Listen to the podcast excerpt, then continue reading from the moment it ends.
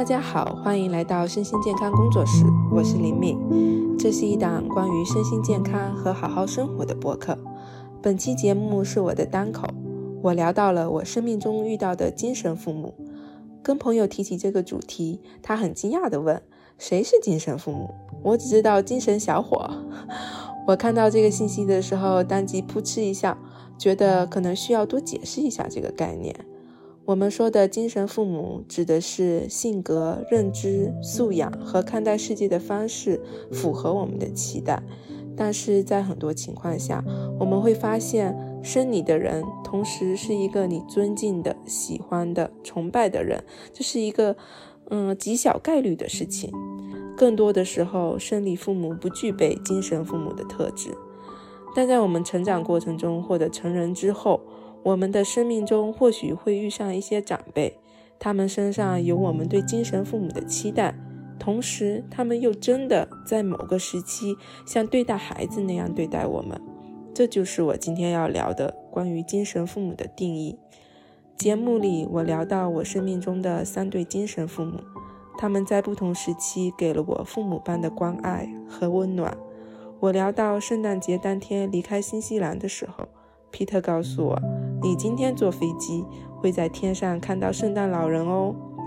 在我生下第一个孩子最需要女性长辈的协助时，我遇到了孩子的方外外婆，他们帮我完成真正成为母亲身份的转变。他们都给了我无条件的爱，填补了我内心的坑洞，让我成为一个几乎完整的人，也让我有满满的爱可以付出。你生命中有遇到过精神父母吗？节目后可以留言告诉我们，希望大家收听愉快。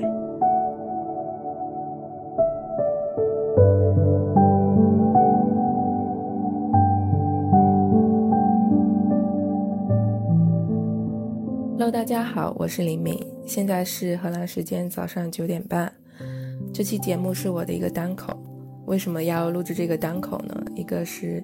因为我已经生病两周多了。听我声音，现在是还没有完全好，然后跟段老师约好的录制的时间就一改再改。我对这个这期节目其实有很强的分享欲，所以很想分享出来。我这期是要录制关于精神父母的主题。那为什么要录这个主题呢？一个是我想解释一下我的出生背景，然后解释一下什么是生理父母，什么是精神父母。还有一个就是，我觉得我们很多人在生命中遇到同龄人、遇到贵人，其实是比较常见的事情吧，或多或少都会遇到一些帮助你的人。但是如果你能遇到，嗯，一些像长辈一样、像对待孩子一样对待你的人，嗯，其实是比较难得的，然后会对你的成长，还有对你那些内心坑洞的填补，会起到。嗯，至关重要的作用，所以这就是为什么我要来分享这一期节目。首先，我要讲一下生理父母跟精神父母，是我在看《非暴力沟通》这本书里面看到的概念。听过咱们那一期那一刻我杀死了体内的母亲的听友们，应该都知道，我在童年的时候其实是被放养的，没有得到过父母嗯足够的爱和关注。呃，甚至还还得到很多的情绪虐待，所以我成人之后有很多的就陷入情绪闪回的时刻，是蛮痛苦的。然后我也我也会觉得自己不值得呀，没什么爱呀，什么各种的。然后我想再补充一下我的出生情况，就是我是在呃福建省的一个小城市的一个农村里面出生的。在我两岁的时候，我父母，呃，把我一起带到海南，就我爸爸要在那边打工，然后，呃，在海南的时候，他们生下了我的弟弟，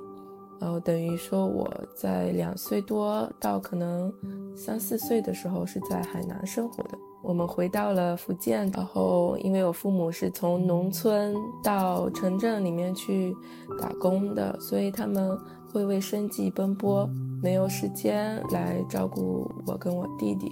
他们能把我们就是生理照料好，饿不死，然后有饭吃、有衣服穿，就已经就是可能就是已经尽到了他们最大的义务了吧。所以我一直也没有特别的耿耿于怀。但是，嗯，我比较觉得特别需要来处理这个父母跟父母的关系，是在我生完孩子之后。我看了很多育儿书，所有的育儿书其实都有一个共通的一些点，就是说，嗯，孩子能身心健康、好好成长起来。他需要的远不只是你生理上的日常照料，他还需要你很多的爱呀，你给他的情感关注，你对他进行的情绪疏导，你跟他进行的边缘共振，这些都是很需要的。如果你没有进行一些足够的健康的边缘脑的共振，你很多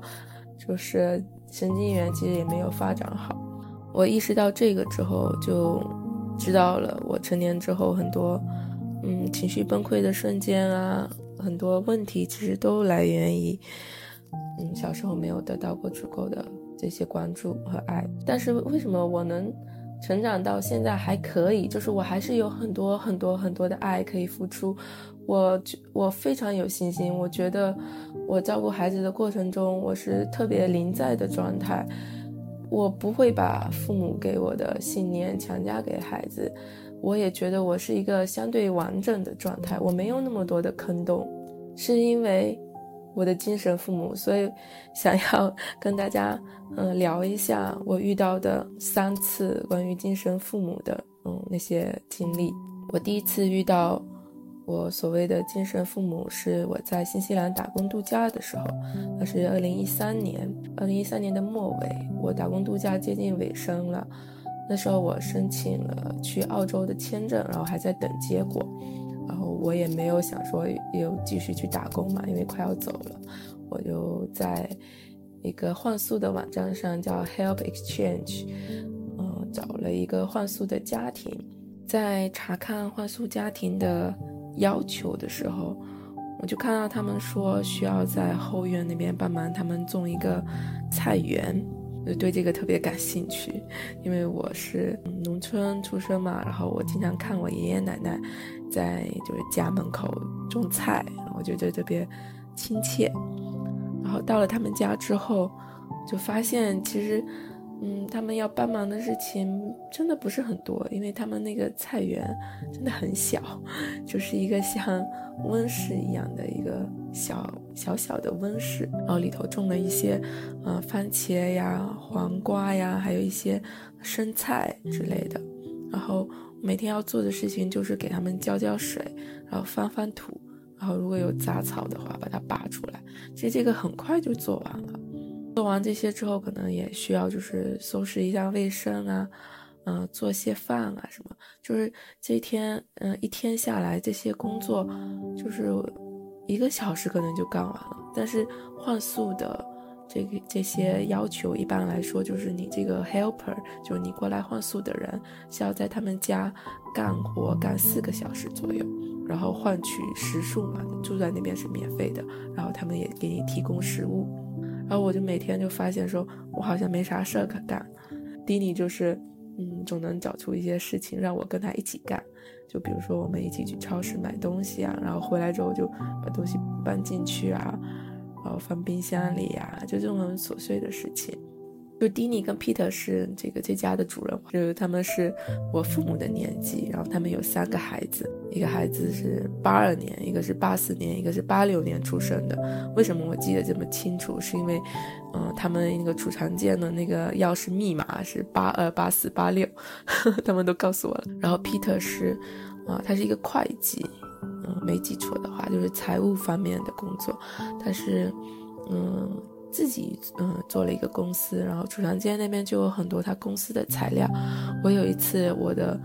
工作任务就是把那些材料整理一下，就很有意思，就是那一摞要放在哪里，另外一摞要放在哪里，就干了一些这样的活。然后每天更多的是就跟他们聊天，就一天可以聊好久好久。Peter 跟 Dina、迪尼他们两个人是从荷兰移民到新西兰的，所以他们的个子特别高，就是 Peter 可能有一米九多，然后迪尼可能也有一米八左右吧。然后我在他们面前就跟就跟就很小，然后他们经常叫我就 little girl，就是小女孩。然后其实我在东亚里头也不算是个子小的，我有一米六五，就我一直觉得我是中等的那种身高嘛。结果在他们面前我就觉得哇好小，而且他们是比较壮的那种，尤其是 Peter，他有个小肚子，有肚子圆圆的，就像圣诞老人一样，特别喜感的一个人。嗯，我在他们家待了一个月左右。就到后面的时候，其实真的就是好没什么事儿可干了。然后基本后来发现他们招 helper，大多数情况下其实并不是想要人过来家里帮忙，因为他们确实也不需要。他们工作其实是自己安排的，然后自己平时在家的时间也比较多，可能他们就是想着帮助一些到新西兰来打工度假的人。然后他们也特别喜欢，呃，亚洲人，就也接待过很多中国来的，还有，呃，马来西亚呀、韩国呀、日本来的那些打工度假的人。他们觉得亚洲的文化很有意思，亚洲的食物也挺有意思的，然后就很喜欢尝试各种各样的食物，然后喜欢听我们讲。各种各样的故事，在那段时间英语也突飞猛进，因为 他们可喜欢聊天了，就喜欢跟我一起嗯聊天，然后他们也分享了很多他们年轻时候的故事。我记得特别清楚，就是 Peter 经常嗯调侃他的名字，因为他这个名字非常的常见，就是跟我们的。可能跟我们的赵薇一样吧，就是特别常见的一个名字。他说他有一次在新加坡那边工作吧，然后他说那是很久以前，可能嗯七八十年代的时候，那时候没有手机嘛，然后他是他的可能是一个文件很重要的文件落在酒店还是哪里，然后他们要呃酒店要找到他嘛，就要开始翻那种。电话簿就是电话簿上面去找这个 Peter 这个人，结果他说有好几千个 Peter，他们找了半天，就一个一个打电话，然后才找到他，这笑死我了。然后在他们家待完一个月之后呢。我就到另外一个地方去换宿了，因为实在是太不好意思了，在 他们家待了太久了，然后每天也，嗯，没有那么多活可以帮他们干，我实在是没有脸，就是太太没有脸待在他们家了。我就说，那我换一个地方吧，我就申请了另外一个换宿的地方，在另外一个换宿的地方，我那个时候就是在申请去澳洲的，呃，旅游签。嗯，我收到了这个旅游签被拒绝的消息，哇，那时候就是晴天霹雳，天打雷劈，我觉得天哪，太可怕了，因为我花了很多钱在申请签证，我甚至好像机票都订了，我就觉得不可能不过呀，为什么给我拒绝了？后来我才知道，作为一个福建籍的年轻单身女性去申请澳洲的签证是很难过的，然后被拒绝了之后。我就当即就是呃买了一张快速要离境的机票，因为我的签证在圣诞节当天十二月二十五号是过期的，就必须要离境。我就在嗯一个旅行社那边高价 买了一张嗯十二月二十五号当天飞离新西兰的去香港的机票。哇，这个机票也很贵，我记得是我反正就是没有办法，只能。买买完这个机票之后，我就想说，天呐，那我现在怎么办？我之前已经就是都订好了在澳洲的住宿，然后订好了做所有行程，我真的是很冲动，就是也没有考虑好。现在觉得，哎呀，就没有没有做好计划吧。我想，那我怎么办呢？我要住哪呢？最后这几天？因为那个飞机是在呃基督城的机场起飞的，然后正好皮特蒂尼是住在基督城，然后我们我当时换了另外一个住宿的家庭在丹尼丁，就是丹尼丁在呃新西兰南岛更南部的一个地方，我肯定不能从那边去呃赶赶着车去那个基督城坐飞机太远了，是不不可能的。嗯，我记得我那天是十二月二十二号的时候。我就问给 P 呃 Peter 弟弟发信息说，我能在你们家再住个嗯两天吗？二十三、二十四号，然后二十五号我就走了，因为我跟他解释了我的澳洲签证已经被拒签了，然后嗯完全没有接下来的那个计划，完全被打乱了，然后我也临时买了一张圣诞节的机票，就很惨，然后发完之后我就很忐忑，嗯我就很害怕。嗯，他们会拒绝我，或者说会收到什么样的回复呢？因为是圣诞节，我也能理解，如果他们想跟嗯家人一起过呀，然后不想接待别人，我都能理解。但是我不知道为什么，我就给他们发了这个信息，我就觉得他们当时对待我就像对待孩子一样好，我就觉得在我最危难的时候，就最需要帮助的时候，我的直觉上就告诉我说，我可以跟他们寻求帮助。他们不会，嗯，就就算他们如果拒绝我，他们也不会觉得我是很冒失的这个行为。就他们给了我很多这样的安全感，我觉得我是可以提出这样的要求的。事实证明，就是我这个直觉是对的。嗯，过了一小会儿，就是丁尼给我回信息说：“Hey my little girl, how are you？” 他就说：“你还好吗？”说：“当然可以啦，欢迎你回家。”就是他说 “Welcome home”，就说欢迎你回家的时候，我就眼眶很快就。就马上就失论了嘛，就是我只是住在他们家一个月的，来自中国的一个陌生的，他们之前完全不认识我的一个小女孩，就是在我觉得很困难的时候需要帮助的时候，她就是很就很快，其实真的就是没有多久，她可能看到信息之后就回复我了，就说你过来吧。我当时就心里一阵 暖流，然后我就坐车回到他们家的时候。嗯，我记得特别特别清楚，这个瞬间我可能一辈子都忘不了。就是比特用他就是非常 高大的身体就把我抱起来，就是把我就是抱抱得很高，就脚都离地面离很远的那种。他说：“Hey, my little girl。”他说：“We miss you。”他说：“我们想念你。”他说：“你还好吗？”我当时就是就是笑得跟花一样，就是。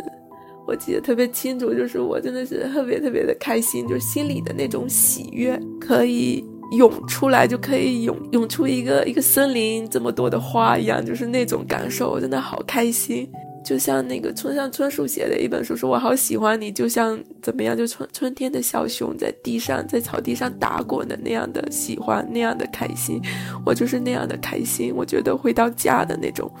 温馨那种感动，把我提得很高嘛。我说啊，快点放我下来，放我下来，就好像是父亲在逗自己的女儿，就可能他还把我当成一个很小的女儿一样，就是嗯那种感受。我说你放我下来呀，好恐怖啊，就那种，就跟他开玩笑。然后他把我放下来的时候。我真的特别特别开心，然后特别开心回到他们家。第三呃第二天的时候是呃平安夜二十四号，然后那时候正好我有另外一个朋友也在基督城，他说，嗯，我也跟他说了我的情况嘛，也是比较好的朋友，现在我们还一直都有保持联系。他现在也是我们听友群的一个听友，嗯，他叫晶晶，晶晶就就约我说，那你。要走了，要回国了，你要不要过来跟我们一起烧烤？我说好呀。然后就平安夜那一天，我就跟他还有他的一些小伙伴们一起烧烤。然后，嗯，烧烤完了之后，我就回到这个家，就就那天晚上我就记得特别清楚，就是在那个，呃，基督城安静的夜，在等公交车回我皮特蒂尼家的时候，就是那个感受。我一直都记得很清楚，就是啊，我要离开这个国家了。我在这里踏踏实实打工生活了十五个月的国家，嗯，下次什么时候才能见到呢？我不知道。我在这里有好多好多的回忆，遇到了好多各种各样的人，还遇到了我的精神父母，他们现在正在等我回家。就是那种感受，让我觉得哇，我的心里充满了爱，充满了。喜悦充满了各种各样的美好的感受。我回到家之后，第二天早上是圣诞节。我醒过来的时候，下楼就看到 Peter 和 Dimmy 他们两个人一人就戴了一个圣诞帽，然后把桌子就是布置成，嗯，就圣诞节早餐的样子，就上面铺满了就是圣诞节的桌布，然后有圣诞节的特制的那种四方形的。那个餐巾纸就餐纸嘛，napkin，然后上面放满了牛角面包啊、果酱啊，然后嗯一些圣诞的专门会吃的饼干啊这些东西。然后我下来的时候，我就觉得哇，我在过节，在过一个真正的圣诞节，跟跟我的亲生父母、跟我的父母在一起过节呢。然后他们就是因为呃，他们的三个孩子都已经成家了，就已经很大了，所以他们是跟他们自己的各自的呃家庭在过圣诞节，所以没有回来。然后是第二天第二个圣诞节，他们又分成两个圣诞节，二十五号是。第一个圣诞节就是他们呃，比特比特尔蒂尼自己过，然后第二个圣诞节二十六号是他们的孩子，就还有他们的孙女，就有一个孙女会一起过来跟他们一起过圣诞节，所以我就可能运气也比较好，就是在 二十五号当天，就他们没有接待自己的家人的时候，我在他们家，我们吃了一个非常美好的圣诞早餐，吃完之后就是我要去坐飞机了。然后 Peter 要送我开车送我去机场，他当时就一直在提醒我说：“你东西带好了吗？东西收好了吗？你的登机牌、你的护照，各种东西都拿好了吗？”我说：“拿好了，拿好了。”然后他就帮我把行李放在后备箱，我们坐上车就出发。在路上我们在聊天，他又问了我一次：“就你说你检查好了吗？你护照在哪里？你现在翻开包来检查一下护照在在不在？”然后我就翻开包看了一下，说：“啊。”我护照没在，放在床头还是哪里，忘记拿了。他说：“哎呀，你呀你呀，就是那种看那种自己女儿说啊，怎么这么马哈哈的，大马哈哈这种不小心呼的一个人呢？然后就很宠爱的，就是，哎呀，就是那种那种笑容。他说：那我们回去拿吧。然后都完全没有责备，我就会想到我如果小时候犯了什么错误的话。”我自己其实已经很难受了，我自己就知道我犯了错误，完了之后我还会再给父母就责怪一通，甚至就是会被打嘛，就是经常会有这样的情况。然后我是第一次，就是啊我犯错了，然后他他像就是一个父亲一样说啊，那没关系啊，我提醒你了，但是你还是忘记了，但也没关系啊，每个人都会有忘记的时候嘛，是那种感受，就给了我很多的包容，然后让我知道说。一个长辈其实可以这样子做的，其实可以包容一个后辈的错误是没有问题的。他就很潇洒的，就是把车弄一个。那个时候圣诞节就是路上没有什么车，然后大马路上他就直接就给就转弯，呼回去，然后回去拿那个护照。然后那个按门铃的时候，蒂尼过来开门嘛，他就说你怎么回事？不回去啦？那你跟我们一起过圣圣诞节呀？别回去了。啊，我就眼眶就是泛着泪花，就说嗯，我得回去，但是我护照忘了，然后就给我找了护照，说那你拿着。他说你是不是想故意忘记护照，想回来再跟我 拥抱一下？我说是啊，我是故意的，然后就跟他再拥抱了一次。就是他，蒂尼也是一个很高大的人，然后他就像就是熊抱的那种感觉吧，就我完全被包围了，然后就最后拥抱了他一次，然后皮特说赶紧，你要一会儿要错过飞机了，他送我去机场，完了之后就是那次是，嗯，跟他我在新西兰最后一次见到的人就是皮特和蒂尼。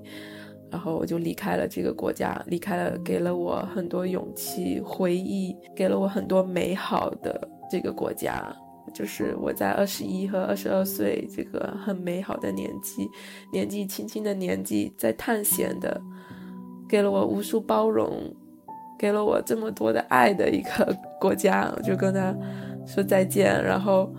坐上了就是圣诞节的飞机回呃去香港，我记得特别清楚。Peter 在跟我说再见的时候，他还说：“嗯，不要伤心，你在坐飞机的时候可能会在天上看到圣诞老人。”我听到他这句话的时候，就觉得哇，这是多么温暖的一个人啊！我说好的，我说我要是看到圣诞老人，我到到香港了之后给你发信息。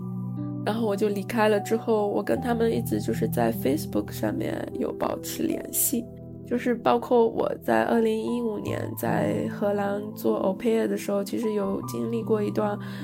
嗯比较抑郁的时刻。那个时候我就是在 Facebook 上面发了一篇，发了一个动态，说我好像挺难受的。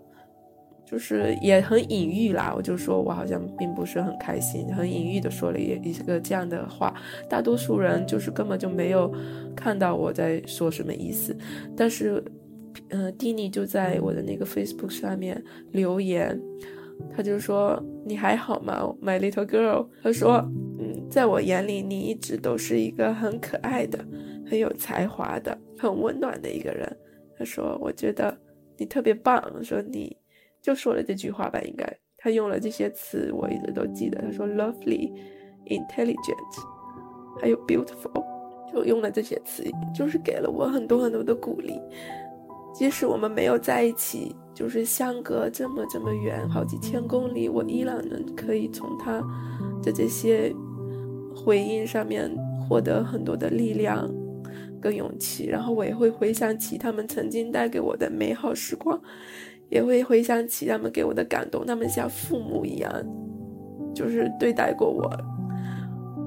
特别特别的感动。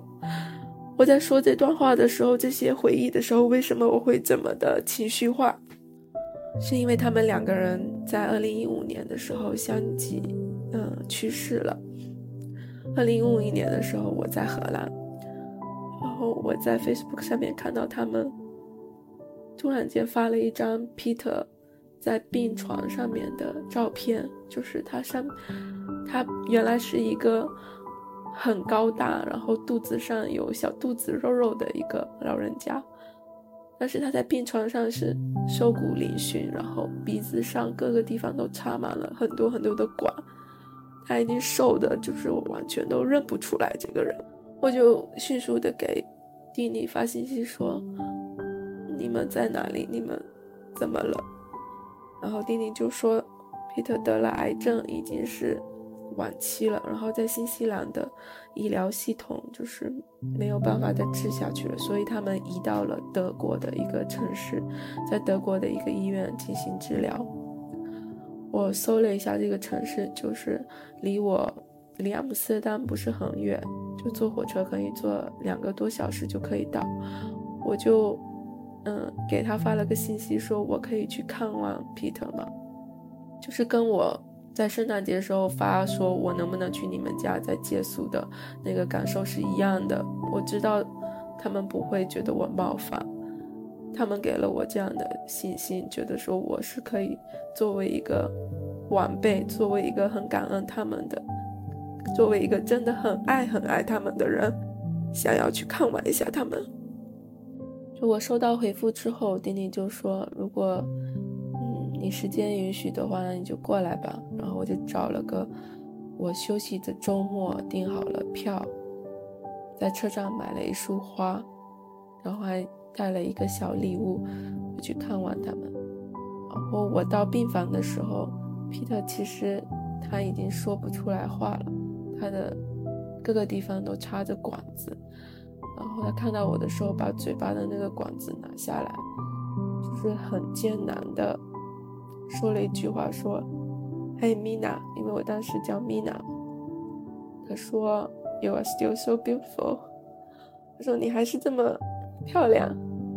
啊，我当时就是，就可能从小到大都有的那种隐藏自己真实的情绪的能力。我就是已经特别特别的难受，特别的悲伤、悲痛，但我还是就是忍住。就一直在很灿烂的在笑，我就说，哎，Peter，好久不见啊，哎，我很想念你，就我大概说了这些话，然后就是也说不了很多话，因为他也已经病得很厉害，接待不了很多访客，然后我们就离开了，离开了到他们在那个德国的那个城市租住的一个地方，嗯。就弟弟带我去那个小房子里面租的那个房子里面，我们吃了午餐，然后聊了近况。他就问我说：“你现在在荷兰做什么呀？你以后有什么计划呀？你过得还好吗？”我就跟他们讲我过得还行，但其实我那个时候好像状态还是不是很好吧，我不记得了。那我就我就说我过得还行，然后。我有计划要在荷兰读研究生，我还跟他说了我要申请哪个学校，特别高兴。他说：“哇，特别好啊，你有这个计划，就希望我一切顺利。”但是我还学了一些荷兰语，我还用荷兰语跟他说了几句话，就说：“哇，他就一直在夸我说你真的特别的聪明，特别的棒，你，你你看，很快就学会了一点荷兰语，就很厉害。我在认识他们之后，就我人生中听到的那些夸奖我的话，好像很多都是从他们嘴里说出来的，就是像父母一样的夸你的那种，很真诚的在夸你。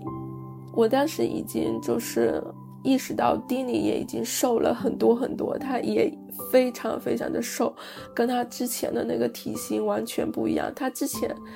我记得他有一次站在新西兰家里的镜子面前，就是那种全身镜，他在看着自己的肚子，说：“哎呀，我这个小肚子好大呀。”然后他吸了一口气，说：“要是能瘦一点就好了。”然后我在看着他，此时那那时那刻的他已经瘦的像竹竿一样了，我心里就很很难受，就鼻子很酸。后来告别他们去火车上。等火车的时候，我终于就是忍不住了，呃，就是站在那个风中，就不停的在流眼泪，就无法控制，很心疼，就是觉得他们要离开这个世上了。然后我回到荷兰的 au pair 的家庭之后，可能过了不久一两周的时间，我就收到了迪尼的信息，他说彼得已经去世了，然后他说他们要在。某一个周末说要进行举行葬礼，问我想不想参加。我说如果你们觉得我可以的话，我很想去。葬礼是在他们荷兰出生的一个地方，在荷兰北部，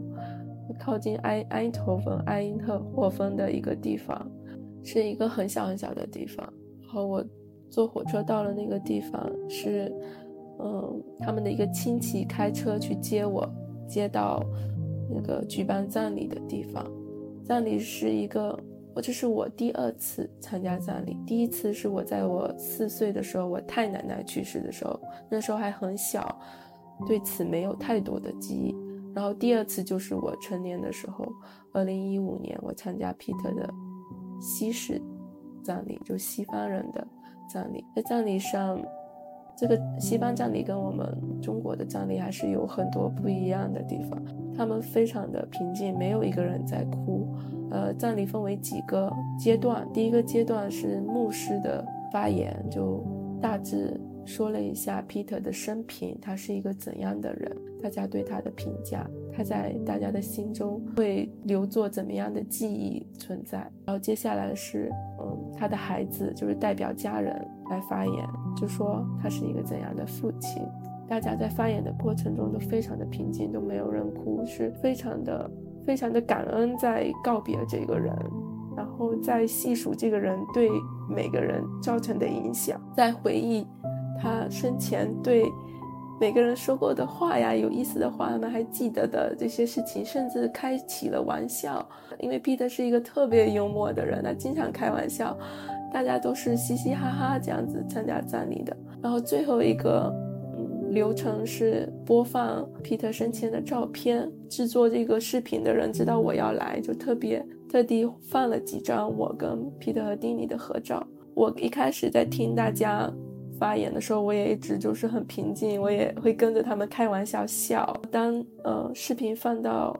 Peter 的照片，放到我跟他的合照的时候，我就就是没有办法忍住，我就我是全场唯一一个在哭的人。我觉得哎呀没忍住，很不好意思，但是真的忍不住了，就是那种情感，那种悲伤，完全完全堵不住了，它就像洪水一样。那个眼泪就一直从我眼睛里面倾泻而出。跟我坐在一起的一个奶奶，就是她给我 纸巾，擦眼泪，然后给抱抱我。然后其他人其实参加葬礼的，呃，很多人都是年纪比较大的人了，他们都觉得到了这个年纪之后，就是死亡是一个很。常见的事情吧。虽然 Peter 他去世的时候，嗯，还是挺年轻的，他是在六十岁左右去世的。他们也会对这个无常非常的就很能接受这些事情。他觉得他就是活着的时候每分每秒都无怨无悔。他是一个。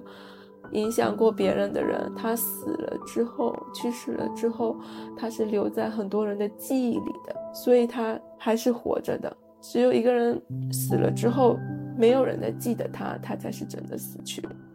最后一个流程是我们每个人可以走到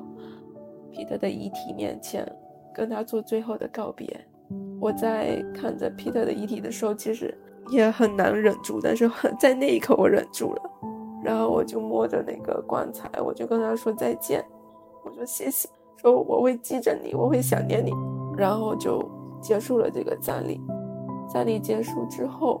又过了两三个月的时间，我又收到了皮特和蒂尼的一个孩子的信息，说蒂尼在新西兰的家中也去世了，他也得了癌症。我记得很清楚，我得知这个消息的时候是十一月十一日，是荷兰的圣尼古拉斯节。我在记我在我欧佩尔的家庭里面，呃，留守家庭。留守家里来等其他街道的其他小朋友拿着他们的灯笼过来唱歌来要糖，然后我是要开门，然后听着他们唱歌，听完之后要说哎呀唱的真好啊，然后给他们糖果，就是一晚上我是这样子度过的。等这一晚上已经过完之后，我才能有时间来消化，呃，蒂尼也去世了的这个消息。嗯，其实说到。嗯，皮特和蒂尼这件嗯事情的时候，我已经做过了一段时间的自己的处理，就是我这两天其实一直在想起他们，嗯，情绪失控过很多次，就是 尤其在晚上的时候睡觉的时候，嗯，想到他们的时候都觉得特别的悲伤，可能也因为我最近生病吧，然后能量比较弱一些，然后也因为荷兰的冬天。灰蒙蒙的，就很容易就会想起一些比较悲伤的事情，但是同时这也是一个很有力量的故事。我特别想分享这个故事，是因为他们是与我没有任何血缘关系的人，甚至在我们就是认识之前，他们是跟我完全没有关系的人，完全没有利益关系。但他们愿意付出爱，他们愿意把我当成他们的孩子一样对待。他们给了我这么多的改变，填补了我内心这么多的坑洞，让我成为现在的我。我觉得他们是我成为现在的我的一个很大很大很大的影响因素。就我童年的时候，真的没有什么。比较比较匮乏吧的一个状态，而且我的家境非常的贫寒，就是那个贫寒程度，基本上我跟邓老师聊过，说基本上可以造成创伤的程度了。我现在还是就是比较活泼的一个人，就比较积极向上、阳光的一个人，可能真的跟他们有很多很多的关系。然后包括我后来也遇到了我的荷兰语奶奶，她是我搬到这个小镇之后的。帮助我学习荷兰语的一个当地的奶奶，她其实做那个免费的荷兰语教练，就是在图书馆图书馆那边，呃，组组织的这样的一个活动。然后中途那边组织者就说：“你帮黎明已经练了四年了。”这也太久了，说你们得停止，你赶紧去帮助其他人吧。我这边有很多的人需要你帮助。然后荷兰语奶奶都每次都拒绝说，哦，我不要，我就要跟林敏练练。他说我对林敏的要求比较高，并不是，呃，他平时能什么吃饭、点菜、买东西可以用荷兰语就行了。我希望他，呃，生活各种学习什么都可以用荷兰语，所以我要一直帮助他。他 就这样子，他。就是见证了我两次生育，两次生孩子，然后每次雨果生日，嗯，他都会寄来一张卡片，就说祝你生日快乐，然后下面署名就是加一个双引号的欧玛，就是荷兰语的奶奶或者外婆的意思，说嗯欧玛谁谁谁。伊娜生日的时候，他也同样就是寄来这样的卡片，然后同样的署名。他有一年甚至好像是。唯一记得我阳历生日的一个人吧，就给我发了生日祝福，就对我特别特别好。他也是我的亲生父母，包括还有一个我印象特别深刻的，就是我其实只有只有三对啊，只有三对亲生父母。另外一个就是我一个朋友的妈妈，我是在读研究生的时候遇到的这个同学，然后他是在我们我读研究生的学校读的本科，然后又去了鹿特丹的大学读的研究生。然后我认识这个同学，就我们一见如故。他比我小，嗯，几岁，但我们都，嗯，就觉得特别能聊得来。然后后来我生孩子之后，嗯，机缘巧合，我也加了他妈妈的微信，然后他妈妈就特别特别特别特别温暖，特别特别善良的一个妈妈，她就嗯推荐我说你可以用亲宝宝这个 app 来记录孩子的成长，然后我就下载了这个 app，然后我同学的妈妈她也嗯下载了 app，然后在这个 app 上面写说我是这个孩子的番外外婆。说是我妈妈自己没有下载这个 app，然后我妈妈是反正是跟着我爸一起在看这个亲宝宝的动态，然后我这个亲宝宝里面这个外婆是我同学的妈妈，这个番外外婆就是在我每发一篇亲宝宝的记录，她都会点赞，然后都会留言说宝宝太棒了，宝宝又长大了一点点，她是看着雨果长大的。其实一个女人在。刚生完孩子的时候，刚成为母亲的时候，是非常需要一个女性长辈长辈的支持的，因为女性长辈是那种引领者吧，就是你要知道说你成为一个妈妈之后是什么样的一个形象，你要慢慢去适应成为妈妈的这个身份这个角色。但我当时就是。我的我的妈妈是跟我不亲近嘛，完全不亲近。然后我的婆婆也跟我们没有联系，所以我这个同学的妈妈她是充当了这个女性长长辈的角色，在帮助我完成我从一个未婚女性、未孕女性到一个妈妈的一个身份的转变。她让我知道说，哎，作为一个妈妈是可以怎么样去关心自己的孩子，作为一个妈妈。是怎么样给孩子自由，给孩子界限，然后同时也实时给孩子回应。然后包括我在我妈妈串台节目那边有说到，就是雨果在一岁的时候，嗯，得病嘛，然后那段时间其实挺灰暗的，因为我也生病了，孩子也生病了，就很难的一段嗯时期。然后是我这个同学的妈妈一直陪伴我们。一直给我们鼓励，然后给我们一些很实质的建议，就说啊，孩子可以弄一些什么东西吃啊，补补身体啊，你也可以吃些什么东西。他给我们搜了好多好多的菜谱食谱，就说你可以吃这个，你可以吃那个。然后经常就是每天他如果看到了哪些方法可以就是迅速好起来，有些偏方啊什么的都会给我发过来，然后发好长的语音，就说林敏啊，你可以试一下这个方法呀。然后你也不用担心啊，你已经做得很好了，孩子会慢慢好起来的。你是一个特别伟大的母亲，然后你已经做得特别棒了，说特别为你感到骄傲，然后你要加油啊！他就发了很多这样子的话，就是在那段时期里面给了我真的非常多的鼓励，很多很多的勇气，很多很多让我让我觉得特别的温暖，让我觉得。哇，我有一个就是这样的一个身份，这样一个长长辈的人在支持我。我不是，嗯，我不是一个人，就是别人可能，呃，有他自己的父母啊 在帮忙，或者婆婆这种长辈在帮忙，但我有就是这个妈妈，我有这个加引号的妈妈在，所以我就觉得我是一个很幸运的人，很幸运有这些人在。但后来。说到幸运哦，我突然间就想到说，想到了嗯，大漠招待所这一个播客里头，熊猛鸡就是这个主播叫熊猛鸡，猛烈的鸡击打的那个猛鸡，他说，嗯，他说到一期节目里面说到说，为什么他们朋友都会觉得说他总是路上能遇到一些很有趣的人，就朋友们不管什么时候跟他出去。然后不同的朋友跟他出去，总有就反正跟他出去总是能遇到一些很有意思的人，就是这熊猛鸡是一个很有意思的人，嗯，然后他总能分享一些有趣的事情，然后那朋友就说为什么我自己出门就遇不上这些有趣的人，跟你出去就能遇上有趣的人呢？然后熊猛鸡就在节目里面说，就有可能他自己就是就是善于去发现的人，他就是。嗯，他也不咋看手机，然后反正就是很开放的心态去看，说，哎，这周围有什么好玩的事情啊？然后他也会主动的去跟人家进行攀谈啊、交流啊这些，所以他有这样的机会能，遇到有趣的人。然后同理就是，嗯，我很多朋友就说，哎，你真的很幸运啊，为什么总是能遇到帮助你的人，就总是能遇到这些所谓的贵人？包括我去搭车旅行的时候。就好像有些人跟我一起同路搭车的时候，就好像就是会比较顺一些，就总能遇到一些人，就能把我们搭上，然后去下一站这样。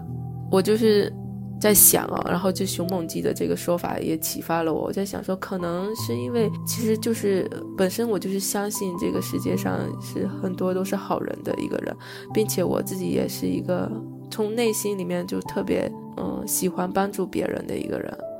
我是真的从内心里面希望大家都可以少走一些弯路，都可以开开心心的。就我从小到大，我的天性就是这样子的。包括我们在讲高敏感那期的时候，我也说我小时候如果看到其他小朋友好像不开心啊，或者有不舒服、有危难什么的，我都会挺身而出，我就是会要会要去帮助别人。就我天性就是这样的一个人。后来长大之后，我跟一个就也是高敏感团体里面的一个人聊，呃，我们在聊天的时候，他就说我们长大之后学了好多心理学，就想说这个东西是不是讨好型人格呀？你是不是为了？讨好别人，然后去帮助别人，然后去去总是好像要逗别人开心，就是要需要别人开心。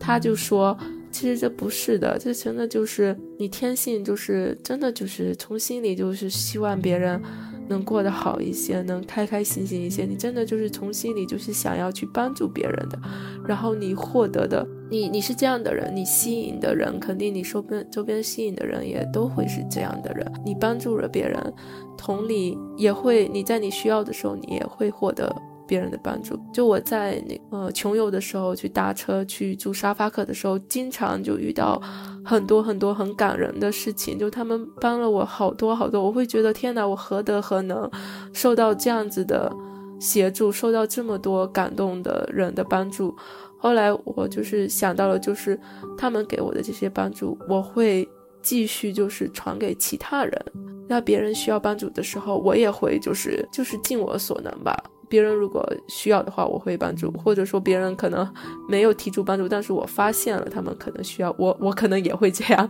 去问一下，说你需不需要帮助？就有些可能在这个社会里面，很多人都已经习惯性的不去不去寻求帮助，我可能总是遇到拒绝或者什么的，可能就会压抑一下。但如果我发现的话，我都会去稍微问一下。所以这个东西是给我滋养的，就我去帮助别人，我没有觉得很消耗。很少吧，有，除非是这个人实在是很烦人，然后我可能还会觉得会有点消耗，但大多数情况下我都会觉得这是滋养我的。所以我也想提到，就是哇塞女孩最新一期讲到吸引力法则，可能也是这一个，就是你自己是一个这样子从心底里想要去帮助别人的人，想要别人开开心心的人，可能你吸引到的人也是这样子的。人，然后也会有很多人在你需要的时候去帮助他。虽然你可能在出生的时候你并没有这样的所谓的一些足够好的父母，但你可能在成长的过程中，你在探索的过程中，你成年之后，你可能就能遇到像我这样遇到我的精神父母。这大概就是我今天想要分享的。大概总结了一下，就是。生理父母是我们无法选择的，我们可以选择的是，如果这个生理父母给你太多的内耗，让你觉得你怎么走那也不好，那也不好，你天天都嗯各种情绪问题，你其实你是有选择可以远离他们的，你可以先做一个物理的隔绝，然后少联系，让自己先强大起来吧，让自己先修复好了之后，我们再可能再去面对父母就会更平和一些。这反正是我现在的策略，而且我跟我父母本身其实就是没有怎么联系，就不亲近嘛，非常的疏远的关系，一直都是这样子，从小到大都是这样子。所以，我反正就先修自己吧，先把自己修得好一些。我也特别感谢，就是我生命中遇到的今生父母，他们填补了我这么多的坑洞，让我成为一个比较完整的人，让我偏成为了我现在的我自己。我可以非常的喜悦的。活在当下，然后我也有很多很多的爱，满满的爱可以给到我的孩子，我也有这些爱和能力能给到可能一些需要帮助的人，就有这样的能量，是因为我本身可能有这样的天性。另外一个是我遇上了这么多的贵人，尤其是我的亲生父母，他们给了我这些的力量，给了我这些的爱，让我可以去付出，让我可以去给予。然后我一直相信，说给予的人、give 的人、给出来的人，他才是 真正幸福的人，比起那些你总是去截取的人，你就是去获得的人，可能付出的人是更幸福的人。这就是我今天大概想分享的内容。嗯，希望带给大家一些小小的启发和一些小小的感动。谢谢大家，我们下期再见。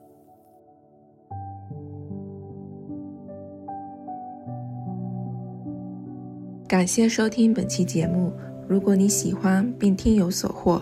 欢迎分享给更多人，让我们一起收获身心健康。也欢迎给我们提意见和反馈。我们下期再见。